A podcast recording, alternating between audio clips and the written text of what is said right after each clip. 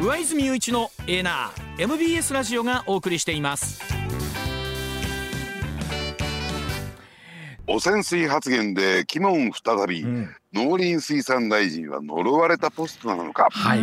ー、先日海洋放出が決まった東京電力福島第一原発の処理水を汚染水と発言いたしまして謝罪と発言撤回に追い込まれた野村哲郎農林水産大臣、えー、内閣改造も間近とあってか、えー、岸田総理は野村大臣について続投する考えを示しましたが農林水産大臣といいますとかつて安倍政権でも不祥事やスキャンダルで交代が相次いだポストとなっているんですね、さあその鬼門扱いとされていることもある 農林水産大臣は呪われたポストなんでしょうか？須田さんお願いいたします。はい、うん、あのー、今回のね、うん、えー、まあ、農林水産大臣野村哲郎さんなんですけれども、うん、あのー、おそらくですね、はい、えー、次の選挙には出てこないと言われてる人なんですよ。もう71歳ということで。あそうはい、もう年齢ですもんね。はい。まあ、ということもあってですね当初農林水産大臣に就いた時はですね就任した時は、うん、まあ言ってみれば思い出作り、ねえー、もう花道みたいなね、えー、形で。花道ではなくなりましたね。そんなんでええの？思い出作りって そのぐらい認めましょうよやっぱりね。まあね、まあ高校野球で10対0ぐらいで負けて最後の打席みたいな感じになってるじゃないですかそれ、え。うん、まあそういった意味ではそろそろねあの国会あるいはで農林水産省の式の砂を集めてる最中なのかなって私は思いますけどね。だいぶ砂にいろんなもの混ぜてましたけど、まあ、でもまあで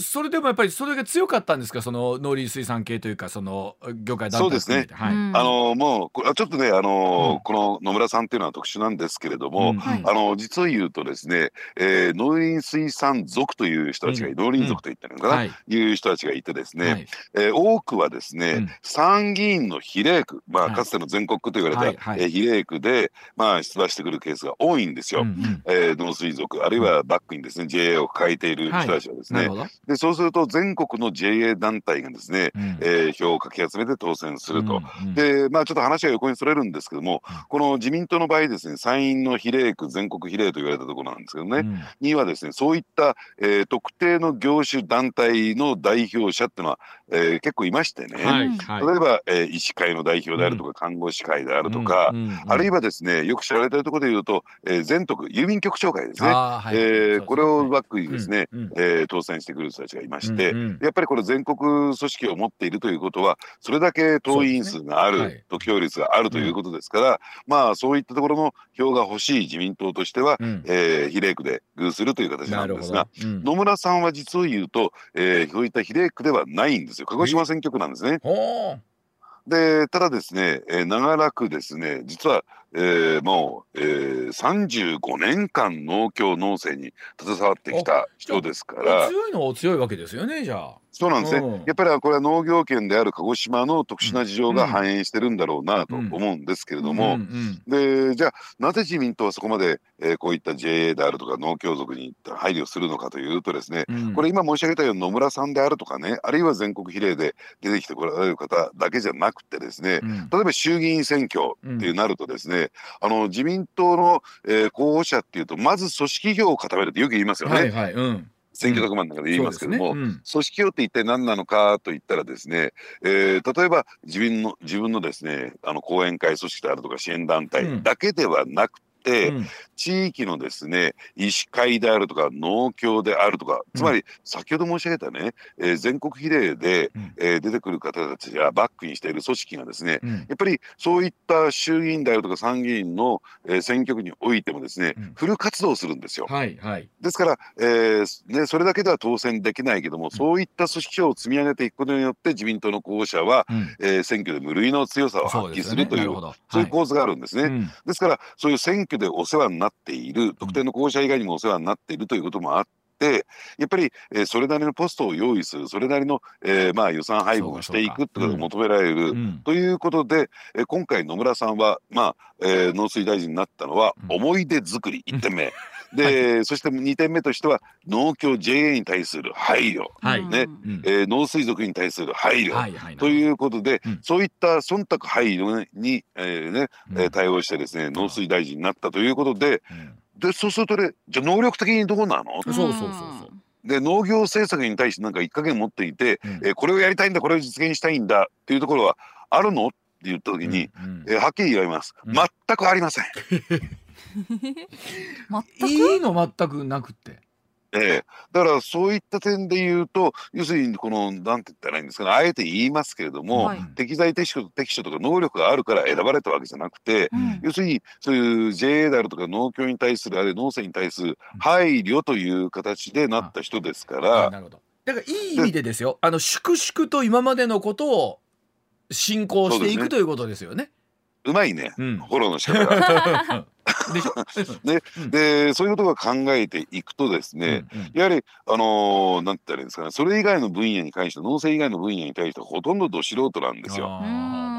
ですからこういった問題発言が出てくるし、うん、そして、えー、やっぱりね国会議員としてもどうなのかなというのは例えばね、はい、えー、まあ言ってみればその地元の JA ね、うん、あの鹿児島からですね、うん、えー、長年にわたってですね献金を受けていたり、まあ、これは献金というのも業務委託費ということもあって、うん、利益相反にならないというような言い方をしてるんですけれども、あのそういったところがお金をもらっていることが明らかになったり、うん、あるいはどうでしょうねこれどういうふうに言いますかあの記者会見中に電話に出てしまったなんていう、えー、意見があったりですね、まあいろいろとですね過去物議を醸してきた人なんだけれども、まあそういう人をまああの選んでしまった。っていうところもね、まあ呪われたポストということよりも、やっぱりこの参議院枠参議院に対しての配慮まあ一内一内閣で、え2人ほどの閣僚を参議院が持っている、その中で、えー、まあ順番待ちといったらいいんですか待機組と言われてる中で,、えなりました。もうこう今やっとかないともう将来大臣になれませんよというところで。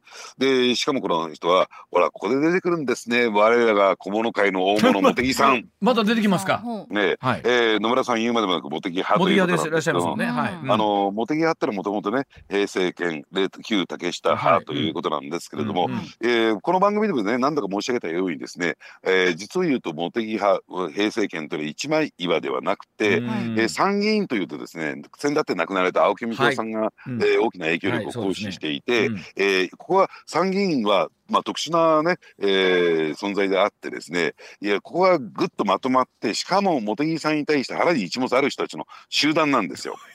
ね、はい、だから、えー、別にねなんで茂木派なんだみたいなぐらいの、うん、えー、考えを持ってる人たちの集団であって、えー、でそういったですね、まあ、平成権の中の茂木派の中の参議院グループをですね納得するためにも納得させるためにもですね、うん、配慮するためにもですね、うん、やっぱり、えー、そのね参議院のグループが推している野村さんをどうしてもやっぱり大事にしなきゃならなかった。なるほど。はい、うんね、ですから茂木さんとしてなんとかこれを強引に、まあ、幹事長の力を使ってですね、うん、え押し込んだという背景があるわけなんですね。だからさまざまな忖度配慮が働いて就任したそうですから、うん。うん、政策最優先じゃないという状況になってるんですね。でもこれどうなんですか？次の内閣改造で、えー、野村さんはこのままというわけにもいかないのかそれともやっぱ交代するんですかね？まああのとりあえずね、うん、えー、こういう不規則発言があって、うん、まあ、いろんな問題が起こって途中で更迭ということよりも、うん、やっぱり、えー、内閣改造党役員人事の中で、自然にねナチュラルにナチュラル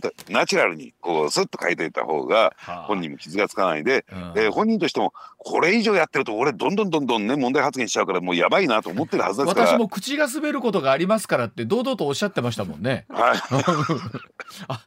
まあ、まあ、あなる。でただそれこそ須田さんこう今後ね内閣改造と党役員人事の話ありますけれども、はい、まあ、麻生さん留任という話が出てきたりとか、うん、あの多分木原さんもそのまま留任じゃないかって話がポコポコ漏れてきてますけれどもこの辺りってのは現状どうなんでしょうかね？あの私思うんですよ。先だってのね、うん、えー、今日もちょっと申し上げましたが8月18日の日米韓首脳会議、はい、ね、でこの時にですね会議が開かれましてその会合にはですね8人のメンバーがですねそれぞれの国の8人のメンバーが参加したんですが、うんうん、えー、アメリカにおいてはですね,、えー、ねトップ筆頭になったのはもちろんバイデン大統領、はい、ナンバー2はブリンケン国務長官という人なんですが、うん、日本はもちろん岸田首相がナンバーワンの立場で、これ座り位置で分かるんですよ、はい、岸田首相がナンバーワンのポジションに座りました、うんうん、ナンバー2誰座ったと思います？誰が座ったんですか、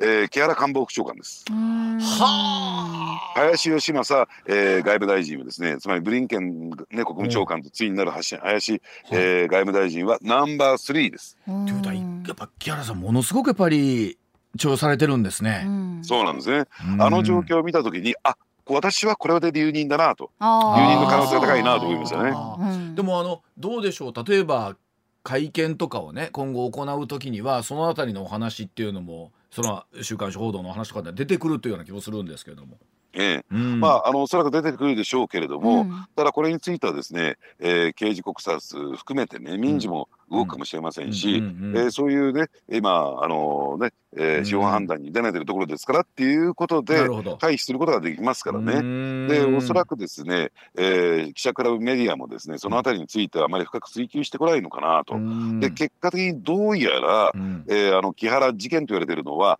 えーね、木原夫人、ね、ル夫人の、え元の旦那さん、この方が、えー、不審死をしたことですよね、で。これは自殺じゃないと言われてるんですが、えそれに関して、じゃあ、木原さんが何かこう圧力をかけたのか、あるいは、えー、これにこの不審死に関して奥様が関わられたのか、これはどうもないということが、ほぼほぼ9割ぐらいで明らかになってきているというところを見て、ですねそのあたりも、要するに記者からメディアは認識してますからね、あまりその辺は深く追及してこないんだろうなと思いますね。これ、もうどうなんですかね、もう決まってるんですかね、ほぼほぼ全あのポストについては。